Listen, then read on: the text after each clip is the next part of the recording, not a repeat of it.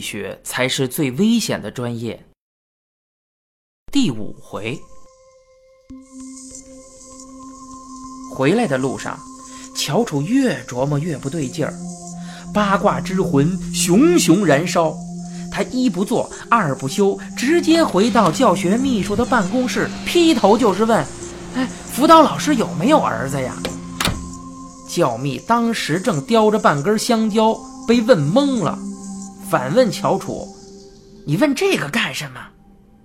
乔楚就说：“我刚才去送文件，老师的儿子在家呀。”教密当时就把香蕉都扔了，吼了乔楚一句。你瞎说什么呢？辅导老师的孩子早就不在了。乔楚思考了几秒钟，才弄明白“不在了”是什么意思。要说这中文呀，真是婉转。教秘不想多做解释，而且政策水平也有限，他只是严厉的告诫乔楚别多事儿，别瞎说，赶紧回宿舍，他要下班了。乔楚在震惊中被教秘硬生生的给轰了出去。教秘的这种过激的反应，好像恰恰证实了乔楚心中所想。他越想越怕，根本不敢在空无一人的教学楼里多待，赶紧跑回宿舍。于是便发生了后来乔楚声称辅导老师家闹鬼的那一幕。如师姐所说。这件闹鬼的传闻，我果然是知道的，或者说整个学院都知道。学生们平时没事干，就喜欢传八卦，所以听到这儿啊，我并不觉得师姐还能讲出什么新鲜的。不过师姐可没有我这么轻松的心情，她说道：“别以为我只是平白无故跟你侃大山啊，你耐心再往后听，你就都明白了。”闹鬼事件里有一个关键人物，就是叫乔楚去送东西的教学秘书。我们每个系啊都有一位教学秘书，简称教秘，可以理解成是教务工作大管家。反正排课、考试等等一切和教学活动有关的事儿，都可以找这位老师。辅导老师家闹鬼事件传开了之后啊，某一天。教秘通知乔楚他们班的班长去拿新课程表。乔楚他们班的班长啊是个温州人，大家对温州人都有个刻板印象，觉得那儿的人呀聪明又懂得做生意。实际情况也的确如此。用北京话讲就是，这位班长特别会来事儿，平时老往办公室跑，帮老师跑个腿儿啊，搬个书什么的。有传言说，学寺食堂后面的饺子馆儿也有他的股份，因为那地方是他为老板和学校后勤牵的线儿。我们每吃一盘饺子，他都能挣两块钱，这事儿也只有他能干得出来。简短截说，班长和教秘特别熟，所以去了之后，很随意的跟他聊天教秘啊，也不烦班长。顺便叫他帮忙整理桌上的文件。班长凑过去一看，教秘桌上摆着好多老师的排课安排，其中有一个是辅导老师的。班长发现啊，这老师周一到周四排全天，周五一整天全空，他就随便的嘀咕了一句，说：“这样的排表倒是不错，每周都能有个小长假。”还能去旅游啊？教秘没抬头，懒懒地说：“旅什么游啊？那是为了照顾病人。”班长觉得这时候应该适当表达一下关心，就接着问：“是家里谁生病了？”教秘说：“是丈夫。”班长啊了一声，教秘终于抬头看了一眼，摇摇头，开始数了班长。你们是不是都以为辅导老师没结婚啊？人家结婚啊，都二十年了。然后说了一大堆什么你们这些学生不好好学习呀，就喜欢打听这些没用的事情之类的话。班长啊，一脸悉心听从教诲的表情，但是内心却汹涌澎湃。本来以为就是跑个腿儿，却意外的听到了第一手八卦，真是意外之喜。教秘数了够了，忽然话锋一转，问上次班长他们班里的那个谁谁怎么那个样子，到处乱说话。班长一愣，不明白是什么意思。教秘见班长发愣，以为他是有意装傻，脸呀立刻耷了下来。话说到这儿。教秘的用意已经暴露出来了，也就不绕圈子了。他一字一顿地说：“我听到一些传闻啊，说辅导老师经常在办公室待到很晚，是因为他害怕回家。”班长听到这里才恍然大悟，也同时下意识地打了个哆嗦。教秘面无表情地把话说完：“我听有人说辅导老师家闹鬼。”这传闻，班长的确从女生那里听过，而且他也跟别人说过。到这时候，班长终于明白了，这是鸿门宴呀，拿课程表是假，专门找他来说这事儿才是真。教秘叹了口气，跟班长说道：“这件事儿啊，我也有责任，没有在引起误会的第一时间讲清楚。”才出现了这么离谱的谣言啊！班长不知道教秘说这便宜话是不是真心，但至少人家姿态是够高的，还什么第一时间讲清楚。要在我们学院数出几个喜欢跟学生闲扯淡的老师啊，他肯定能进前三。他不添油加醋啊就不错了。澄清误会这种事儿，根本不是教秘的一贯作风。班长没搭茬儿。他心中啊情绪很复杂，就好比现在国家宣布一条法令：男人可以同时娶十个老婆，但人是随机的，赶上谁是谁。明天等你掀盖头的，也许是你一直惦念的班花 也许啊是对面守寡多年的王奶奶。就是这种感觉，让人在期待的同时，却隐隐有些想逃避。话说到这个节骨眼上，应该到了披露真相的时刻了。果然，教秘接下来说：“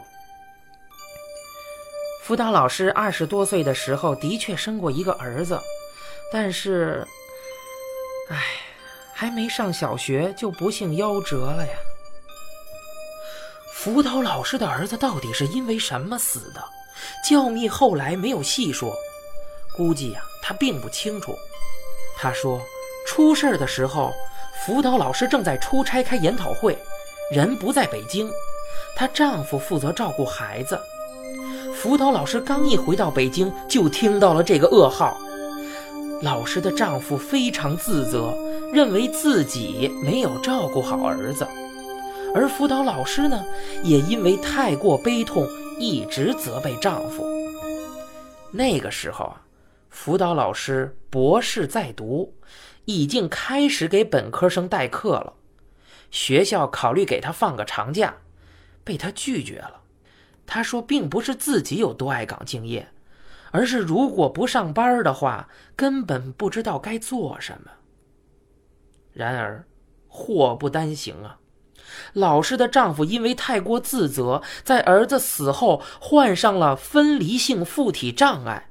也就是民间说的“鬼上身”，而上他身的鬼不是哪路大仙儿，恰恰就是他自己的孩子。教秘讲的轻描淡写，但是班长却是惊呆了。他甚至怀疑是不是教秘为了消除影响而编的瞎话，但仔细一想，又觉得教秘的心理学水平没那么高。分离性附体障碍这词儿，不是一般人能讲出来的。讲到这里啊，教秘开始不停的叹气，还拿起茶杯喝水。那茶水啊，一个劲儿的往嘴里灌，就是不往下说。这班长心中那个急呀，一边咬着牙赶紧帮忙把水给续上，一边大脑急速运转，拼凑所有的细节。其实凭借班长的专业素养，后面的故事不用教迷细说，他也猜到了大概。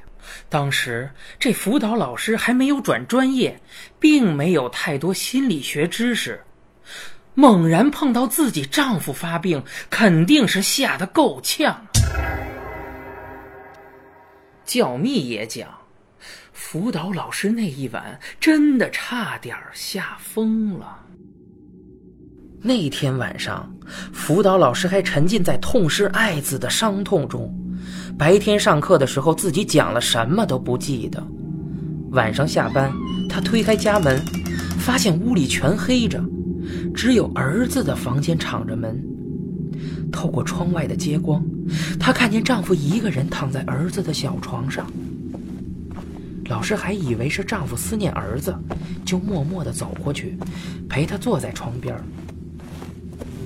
可谁想到，她老公突然回头，用很幼稚的语气叫了一声：“妈妈。”辅导老师半边身子都麻了。教蜜讲到这里，也不由自主的口干舌燥，脸色发白。班长则是在心中大喊了二十遍“哈利路亚”。他心想，这事儿要是让他碰上，绝对当时就把床掀了。这个就是外人与至亲的区别。就算是真的鬼上身了，对于老师来讲，那也是亲儿子和亲老公，都是最亲的人。女人也许胆小，但是绝不会怕自己亲生儿子的鬼魂。所以，老师一边麻着，一边和丈夫对视，俩人沉默不语。在那一瞬间，老师知道眼前的这个人已经不是自己的丈夫了。而当他意识到这一点之后，居然就以母亲的口吻和他聊了起来。果然，真是艺高人胆大呀！现在大家可以再次回想一下，咱们一开始提到的那位高考男生，有没有一种似曾相识的感觉？我也曾经怀疑过，高考男生所患的是分离性附体障碍，但他的案例实在是特殊。和辅导老师这件事儿并不能相提并论，这个我们以后再详说。当时老师也不是完全不懂心理学知识，因为教育学也有心理学这门必修课，只是学的比较浅。聊着聊着，老师逐渐冷静下来。你们不要小看一个女博士的心理承受能力。一开始啊，她还哭。到后来啊，居然拿出纸笔开始记录了。